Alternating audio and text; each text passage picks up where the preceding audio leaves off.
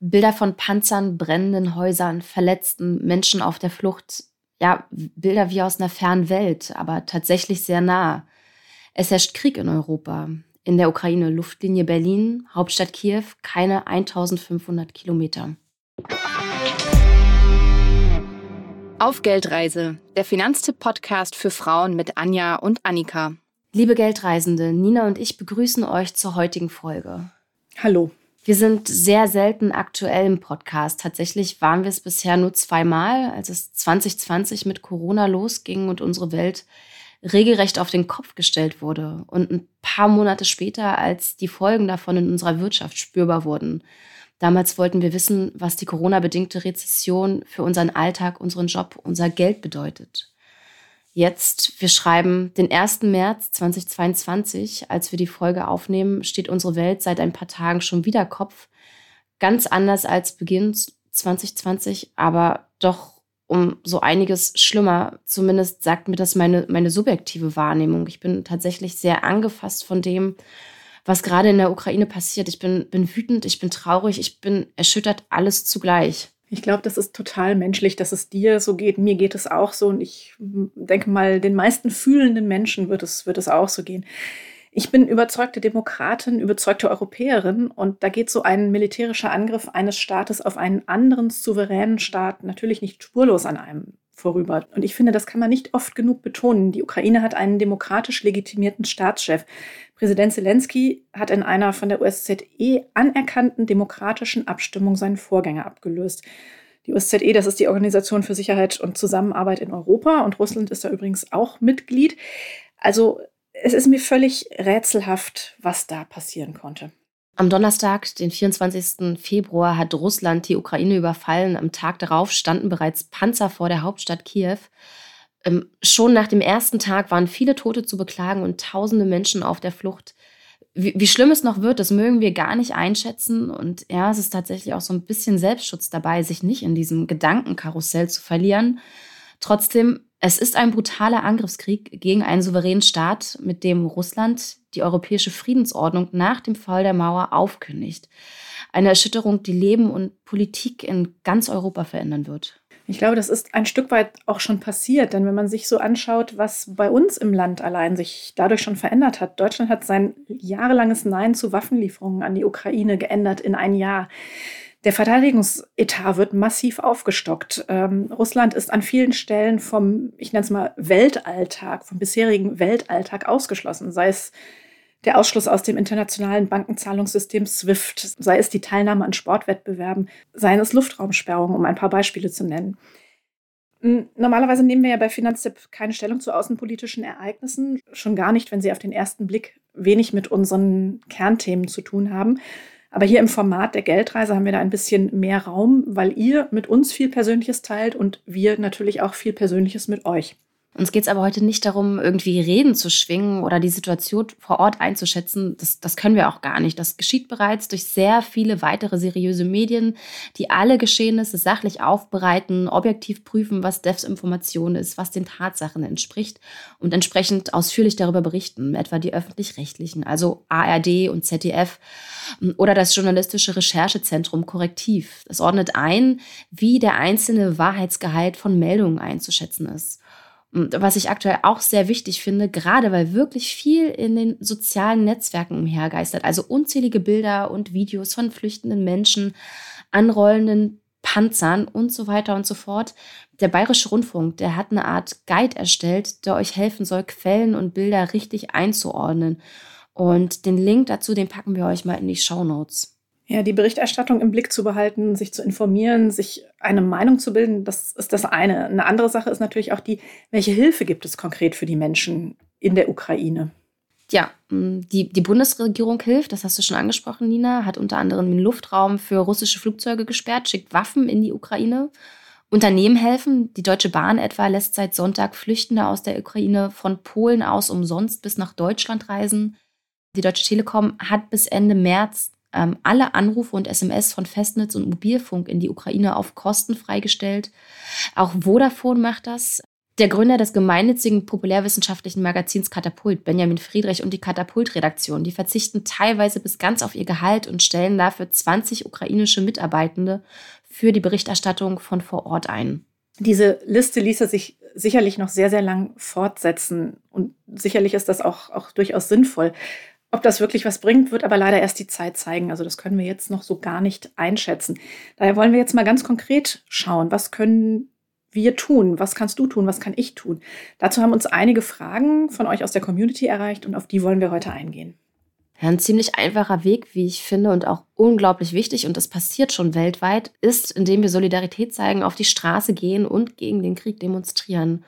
Und das Stand with Ukraine haben Klimaaktivisten weltweit eine Art, ich würde es jetzt mal Live-Ticker nennen, mit allen anstehenden Demos erstellt. Dort könnt ihr euch informieren, wo in eurer Nähe die nächste Demonstration stattfindet.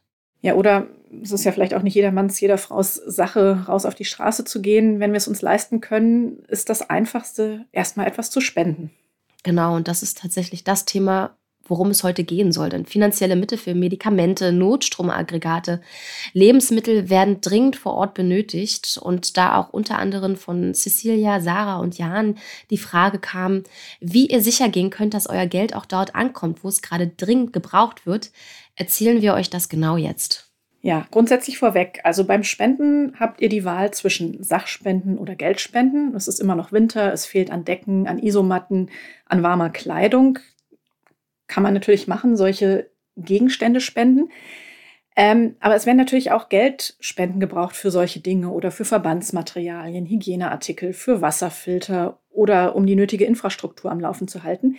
Geldspenden haben den Vorteil, dass die Helfenden sie vorab nicht erst sichten, sortieren, einlagern müssen, bevor sie dann weitertransportiert werden. Stattdessen können die finanziellen Mittel gleich für das eingesetzt werden, wo die Hilfsorganisationen auf einen Blick sehen, das wird ganz dringend benötigt und da sollen jetzt erstmal Mittel draufgehen.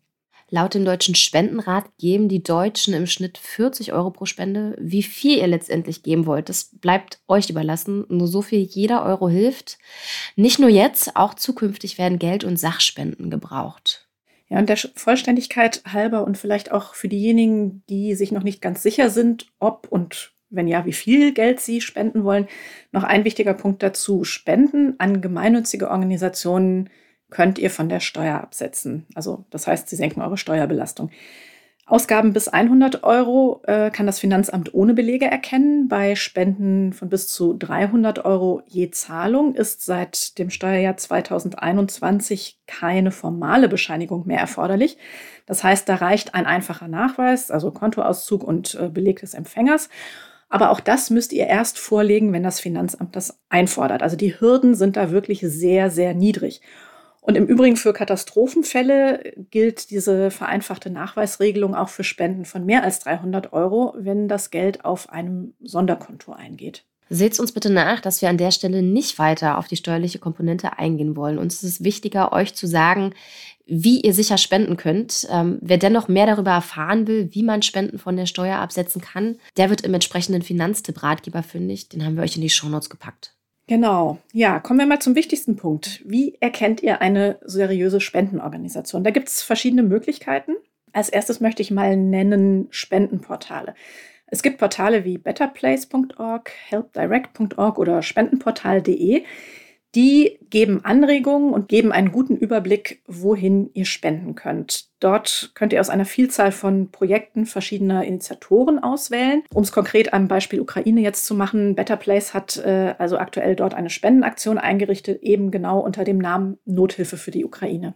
Und solltet ihr euch für, für diese Spendenaktion entscheiden, dann geht euer Geld nicht nur an eine ausgewählte Organisation, sondern wird aufgeteilt auf ähm, Stand jetzt, Tag der Aufnahme, 1.3., auf 33 Projekte und Initiativen. Ein Teil geht beispielsweise an die Nothilfe für ukrainische Kinder und Familien, ein Projekt von Karen Action e.V. oder an Nothilfe Ukraine vom Deutschen Roten Kreuz. Ihr könnt euch auch bei der Plattform ganz gezielt ein Projekt suchen, an das ihr spenden wollt. An der Stelle vielleicht noch der äh, Hinweis, ähm, in der Regel überprüfen diejenigen, die diese Seiten oder diese Plattformen betreiben, die Spendensammler nicht. Also da unser Rat ganz dringend, schaut genau hin, wem ihr euer Geld gebt. Auf manchen Websites kann man den Organisationen dafür zum Beispiel Fragen stellen oder auch die Kommentare anderer Spender lesen. Ich habe ja jetzt gerade schon das Deutsche Rote Kreuz ähm, erwähnt. Die internationale Rotkreuz- und Rothalbmondbewegung, wozu eben auch das DRK zählt, die gilt als größte humanitäre Organisation der Welt.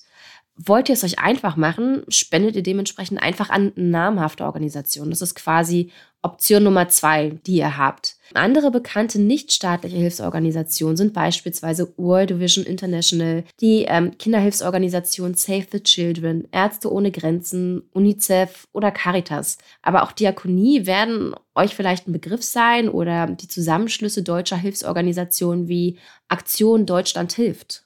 Ja, genau. Das sind die, die äh, ihr im Fernsehen beispielsweise in Sondersendungen oder in den Tagesthemen, um mal noch ein Beispiel zu nennen, seht, wenn zu Spenden aufgerufen wird. Ähm, und dort ist dann in der Regel auch äh, eine Kontonummer genannt, die zu einem vorhin, wie vorhin erwähnten Sonderkonto führt. Zu diesen Zusammenschlüssen zählt beispielsweise auch Bündnis Entwicklung hilft. Wir haben mal so ein bisschen nachgeschaut ähm, bei den großen Organisationen. Bei Save the Children oder der Caritas könnt ihr direkt zweckbezogen spenden für Kinder in der Ukraine und den Nachbarländern beziehungsweise als Nothilfe Ukraine-Krieg. Das geht natürlich auch bei vielen anderen Organisationen auch. Bei den bekannten Namen, das ist der Vorteil, könnt ihr euch sicher sein, dass euer Geld auch wirklich in der Ukraine ankommt. Andernfalls wäre einfach der Reputationsverlust viel zu groß. Aber lass mich an der Stelle noch eine Sache sagen, äh, Anja. Natürlich möchten Spenderinnen ja in der Regel, dass das Geld wirklich dahin geht, wo sie es sinnvoll eingesetzt glauben. Allerdings haben so zweckgebundene Spenden immer den Nachteil, dass es die Hilfsorganisationen unflexibel macht. Ähm, manchmal ist an einer Stelle, also für einen Zweck, genügend Geld da und an einer anderen Stelle klemmt es aber massiv, weil beispielsweise äh, eine Weltregion aus dem Blick äh, geraten ist, weil äh, sie durch einen Konflikt oder einen Krieg in einer anderen Weltregion ähm, überlagert wird. Also aus dem Grund, als ich äh, mir das mal vor ein paar Jahren näher angeschaut habe, habe ich für mich beschlossen, ich spende in der Regel ohne Zweckbindung, beispielsweise an weltanschaulich neutrale Institutionen wie Reporter ohne Grenzen oder Ärzte ohne Grenzen und überlasse es ihnen damit, wo sie meine Spende am besten einsetzen. Ich glaube, dass äh, die das schon ganz gut einschätzen können, wo gerade am dringendsten Hilfe nötig ist. Und das kann auch jetzt, auch wenn wir gerade hier äh, uns so massiv mit dem Thema Ukraine-Krieg beschäftigen, das kann natürlich auch ganz woanders sein. Zweckgebunden ist das bei den beiden genannten natürlich in gewisser Weise schon. Bei den Reportern ohne Grenzen geht es halt um Pressefreiheit und bei den Ärzten ohne Grenzen um ähm, medizinische Versorgung. Aber das sind für mich so universelle äh, Zwecke. Da ist es mir knapp gesagt relativ egal, wo sie helfen. Hauptsache, sie helfen mit äh, dem Einsatz meiner Mittel. Das ist auf jeden Fall nochmal ein wichtiger Hinweis. Ein Nachteil, wenn ihr auf, ich sage jetzt mal, die bekannten Namen setzt, ist, dass die Big Player ähm, so natürlich sehr viel höhere Spendensummen einnehmen. Und im, im Umkehrschluss bedeutet das entsprechend auch, dass für die kleinen lokalen Initiativen viel weniger bei rumkommt. Wenn ihr lieber an, an kleine Hilfsorganisationen Geld spenden wollt, euch aber unsicher seid, ob euer Geld ähm, dort auch gut aufgehoben ist, könnte Option 3 helfen. Nina? Ja, genau. Also das sollten wir hier auch unbedingt noch erwähnen. Ähm, auch Spendensiegel können Sicherheit geben. Es gibt drei Spendensiegel. Da ist zum einen das vom Deutschen Zentralinstitut für soziale Fragen. Das kürzt sich DZI ab und ist erkennbar an einem grün-orange-Logo mit äh, Sternen. Dann gibt es das Zertifikat des Deutschen Spendenrates. Das ist ein rotes Logo und ähm, das Wirksiegel von der gemeinnützigen Analyseorganisation Fineo und da steht tatsächlich dann auch das Wort wirkt drauf. Also unser Tipp, haltet auf den Seiten der Spendenorganisationen Ausschau nach diesen Siegeln. Ähm, alternativ haben Fineo und das DZI auch Datenbanken, in denen äh, sie gesiegelte Institutionen auflisten. Und darüber hinaus hat das DZI noch quasi das Umgekehrte, nämlich eine schwarze Liste auf seiner äh, Website, wo es konkret Spendenorganisationen benennt, vor denen es warnt, beziehungsweise von denen es strikt abrät. Und all die Links dazu packen wir natürlich auch in die Show Notes.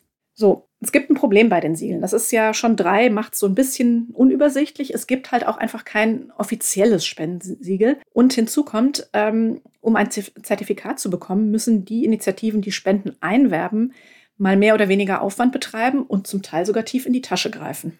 Ja, das stimmt. Das, das Siegel vom DZI, das kaufen sich die Organisation pauschal für 500 Euro und dann kommt ein Zusatzbeitrag obendrauf von maximal 0,035 Prozent. Klingt jetzt erstmal nicht viel, aber es orientiert sich an den jährlichen Gesamteinnahmen der jeweiligen Organisation und ähm, das DZI schreibt auf der Internetseite, dass die Kosten sich aber maximal insgesamt auf 12.000 Euro zuzüglich Mehrwertsteuer belaufen sollen. Aber diese 12.000 Euro plus Mehrwertsteuer, die hat eben nicht jede Organisation irgendwie mal in der Portokasse oder möchte sie dafür auch nicht ausgeben. Bedeutet im Umkehrschluss, dass viele kleine Projekte so ein Siegel eben nicht haben, weil sie es sich nicht leisten wollen, nicht leisten können, wie auch immer. Trotzdem haben sie aber ein gerechtes Anliegen. Ja, absolut. Und an der Stelle würde ich dann auch gerne sagen, ich glaube, es ist durchaus sinnvoll, ähm, selber Augen und Ohren offen zu halten, zu schauen, was gibt es für äh, Hilfsorganisationen, denen ich gerne Geld geben möchte. Gibt es vielleicht in, der, in meiner Nachbarschaft, in meiner unmittelbaren Umgebung irgendwie etwas, wo Leute sich einsetzen, wo ich auch nachvollziehen kann, was mit meinem Geld passiert wird. Ich kann natürlich auch mit anderen Spenderinnen reden und fragen, was sie für vertrauenswürdige ähm, Empfänger halten oder wo sie hinspenden und auch selber, so gut es geht, äh, online so eine Organisation unter die Lupe nehmen. Eine Sache vielleicht noch dazu, ähm, neben den Siegeln gibt es auch noch das Zertifikat der Initiative Transparente Zivilgesellschaft. Organisationen, ähm, die der Initiative beitreten, die verpflichten sich freiwillig, bestimmte Infos auf ihrer Website transparent und leicht zugänglich zu veröffentlichen. Dazu zählen dann beispielsweise, wo die finanziellen Mittel herkommen oder Name und Funktion wesentlicher Entscheidungsträger. Die jeweiligen Organisationen, die unterzeichnen dann eine Selbstverpflichtungserklärung und nach Unterschrift dürfen sie das Logo der Initiative auf ihrer Internetseite veröffentlichen. Die Teilnahme hierbei ist kostenfrei. Ähm, da könnt ihr also auch nochmal nachschauen auf den jeweiligen Websites der Organisation, an die ihr spenden wollt. Die haben übrigens auch eine Datenbank, also die Initiative zur transparenten Zivilgesellschaft, über ihre Mitglieder. Packen wir euch auch in die Shownotes. Genau, das geht auch so ein bisschen in das gerade schon gesagte, ähm, so eine Organisation selbst unter die Lupe zu nehmen. Wir haben aber noch vier weitere Punkte, auf die ihr achten könnt, äh, vor allen Dingen, wenn halt eben ein Spendensiegel fehlt. Schaut euch einfach mal an, wie die jeweilige Organisation um eure Spenden wirkt. Also ist die, ist die Werbung beispielsweise extrem emotional aufgeladen, ja, die Bilder regelrecht verstörend oder ähm, schicken die Bettelbriefe an euch raus, dann ist das kein gutes Zeichen. Also seriöse Organisationen, die haben es sich zum Prinzip gemacht, ähm, potenzielle UnterstützerInnen nicht auf diese Weise unter Druck zu setzen. Das wäre Punkt eins. Ja, Punkt zwei, worauf ihr achten könnt, äh, ist die Frage, informiert die Organisation auf ihrer Website umfassend über ihre Projekte und veröffentlicht sie einen aktuellen Jahresbericht, wo ihr Finanzzahlen ablesen könnt. Also ist nachvollziehbar, wie hoch die Einnahmen und Ausgaben für die jeweiligen Projekte waren. Und ähm, wichtig auch ein Punkt an der Stelle, äh, sind die jährlichen Kosten für Verwaltung und Werbung getrennt ausgewiesen. Denn klar, sowas muss natürlich in gewisser Weise auch sein, aber dazu sollte halt möglichst wenig Geld äh, draufgehen. Der dritte Punkt ist, wie sieht es denn eigentlich mit, mit Kontaktadressen aus? Also seriöse Organisationen, die veröffentlichen die, damit ihr auch mal Auskünfte bekommt zu den Projekten und euch einfach an die wenden könnt. Und schaut einfach auch mal zusätzlich ins Impressum. Ist die Vereinsregisternummer veröffentlicht? Wie sieht es mit der Umsatzsteuer-ID aus? Ist das alles vorhanden? Ja oder nein? Das können auch nochmal ähm, gute Anhaltspunkte sein. Genau. Und schließlich letzter Punkt, den wir erwähnen möchten. Häufig werden ja auch auf der Straße Spenden gesammelt. Äh, kennt ihr sicherlich alle aus Fußgängerzonen, wo dann Leute mit klappernden Blechdosen stehen und äh, Passanten ansprechen. Ähm, wenn ihr da überlegt, Geld zu spenden, lasst euch erstmal einen Mitgliedsausweis von derjenigen, von demjenigen zeigen, der oder die da sammelt. Da sollte der Name dieser Person draufstehen und ähm, auch ein Hinweis, ob es eine erfolgsabhängige Vergütung gibt für das Spendeneinsammeln. Äh, Wenn das alles fehlt, würde ich sagen, lieber misstrauisch sein und das Geld noch ein bisschen in der Tasche stecken lassen und vielleicht eine Straßenecke weitergehen. Der Vollständigkeit halber wollen wir auch noch erwähnen, dass es auch viele lokale Organisationen vor Ort in der Ukraine gibt, die beispielsweise bestimmte Regionen mit Medikamenten, Verbandsmaterialien unterstützen oder mit militärischer Ausrüstung. Die sind aber nicht unbedingt als NGO gelistet, als Nichtregierungsorganisation, haben vielleicht auch nur einen Facebook-Auftritt oder eine einfach gestaltete Website in der jeweiligen Muttersprache. Da es, wie schon erwähnt, keine offiziellen Spendensiege gibt, auch keine europaweiten und die Sprachbarriere in dem Fall auch nicht unbedingt förderlich ist, können wir solche Organisationen nicht ohne weiteres empfehlen und listen jetzt in dieser Folge auch keine auf. Das soll aber an der Stelle überhaupt nicht heißen, dass ihr nicht an solche privaten Gruppen spenden sollt oder könnt oder dass eure Hilfe nicht dort direkt vor Ort ankommt. Es gibt bloß eben keine Sicherheit oder besser gesagt, wir können euch die Sicherheit nicht geben. Hm. Wir haben trotzdem den einen oder anderen Artikel zum Thema, an wen ihr spenden könnt, äh, von anderen Medien, die Listen da zusammengefasst haben von Spendenorganisationen ähm, rausgesucht und die verlinken wir natürlich auch in den Show Notes. Ja, und habt ihr dann letztendlich eine entsprechende Organisation gefunden, geht das eigentliche Spenden ziemlich einfach. Entweder per Überweisung oder SMS. Achtung, ähm, bei SMS können Transaktionskosten anfallen, die direkt vom gespendeten Betrag abgezogen werden. Ihr könnt aber auch direkt auf der jeweiligen Website per PayPal oder Kreditkarte spenden. Ah, da fällt mir übrigens ein, ich glaube auch PayPal-Überweisungen werden inzwischen vom Finanzamt anerkannt. Es geht tatsächlich sogar noch ein bisschen niedrigschwelliger, das Spenden. Und zwar ähm, braucht ihr nicht mal mehr auf die jeweiligen Websites der Organisationen. Es geht mittlerweile nämlich auch via Instagram. Also nicht alle machen mit, aber vor allem die großen bekannten Organisationen wie Save the Children Deutschland oder Mission Lifeline, Seenotrettung, die haben auf ihren Social Media Profilen Support Buttons. Und wenn ihr da draufklickt, könnt ihr direkt spenden. Ihr gebt dann einfach noch den jeweiligen Spendenbetrag ein, akzeptiert anschließend die Nutzungsbedingungen, gebt na euren Namen, die E-Mail-Adresse und Zahlungsmethode an und dann unterstützt ihr finanziell die jeweilige Organisation. Anja, wir haben jetzt viel über das Thema Geldspenden geredet, aber ich denke, nicht jeder und jede möchte oder kann Geld geben. Was fällt dir denn noch so an Möglichkeiten ein, ähm, auf anderem Wege Hilfe zu leisten? Ja, so, so einiges. Wir haben natürlich auch gesammelt für euch, ähm, damit ihr wisst, wie es auch noch anders gehen könnte. Es fängt damit an, dass wir auf Social Media teilen können, welche Organisationen Hilfe für Geflüchtete und Verfolgte anbieten. Häufig gibt es auch Hilfsorganisationen im eigenen Ort. Ruft da an, schreibt denen eine Mail und fragt mal nach, wie ihr die unterstützen könnt. Aktuell werden auch Freiwillige mit russischen und ukrainischen Sprachkenntnissen gesucht, um Geflüchtete an Bahnhöfen zu empfangen oder um, um wichtige Dokumente zu übersetzen. In Berlin beispielsweise könnt ihr euch da bei der Berliner Stadtmission melden oder beim Hauptostbahnhof Südkreuz oder zentralen Omnibusbahnhof.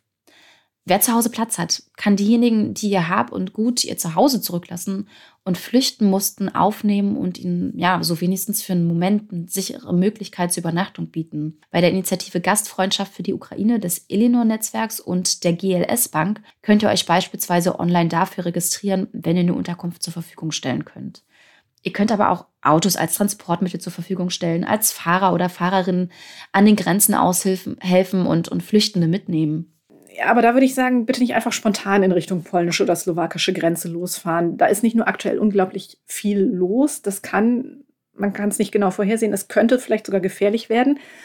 Aber wichtigerer Punkt, glaube ich, ist äh, auch, viele Hilfsorganisationen sind da bereits vor Ort und versuchen alles zu koordinieren. Und ähm, es kann durchaus sein, dass ihr da als private Helferin, privater Helfer womöglich fehl am Platz seid. Da sind jetzt tatsächlich Profis gefragt ähm, und die haben die Hilfsorganisationen, die dort vor Ort im Einsatz sind. Hoffentlich. Damit ihr doch tatkräftig unterstützen könnt, könnt ihr auch Plattformen und Netzwerke wie Ukraine Help Berlin oder Ukraine Now nutzen. Dort könnt ihr euch vernetzen und erfahrt, was an Hilfe gerade wo gebraucht wird. Also beispielsweise, ähm, wie ihr ein Auto für Evakuierung zur Verfügung stellen könnt, wo Menschen gebraucht werden, die irgendwie einfach mal fest mit anpacken können und so weiter. Ja, ihr Lieben, das war, ja, ich würde sagen, unser, unser heutiges Sonderthema, unsere heutige Sonderfolge, die uns sehr am Herzen lag. Und ähm, wir hoffen, dass wir euch alle Informationen mitgeben konnten zu dem entsprechenden Thema.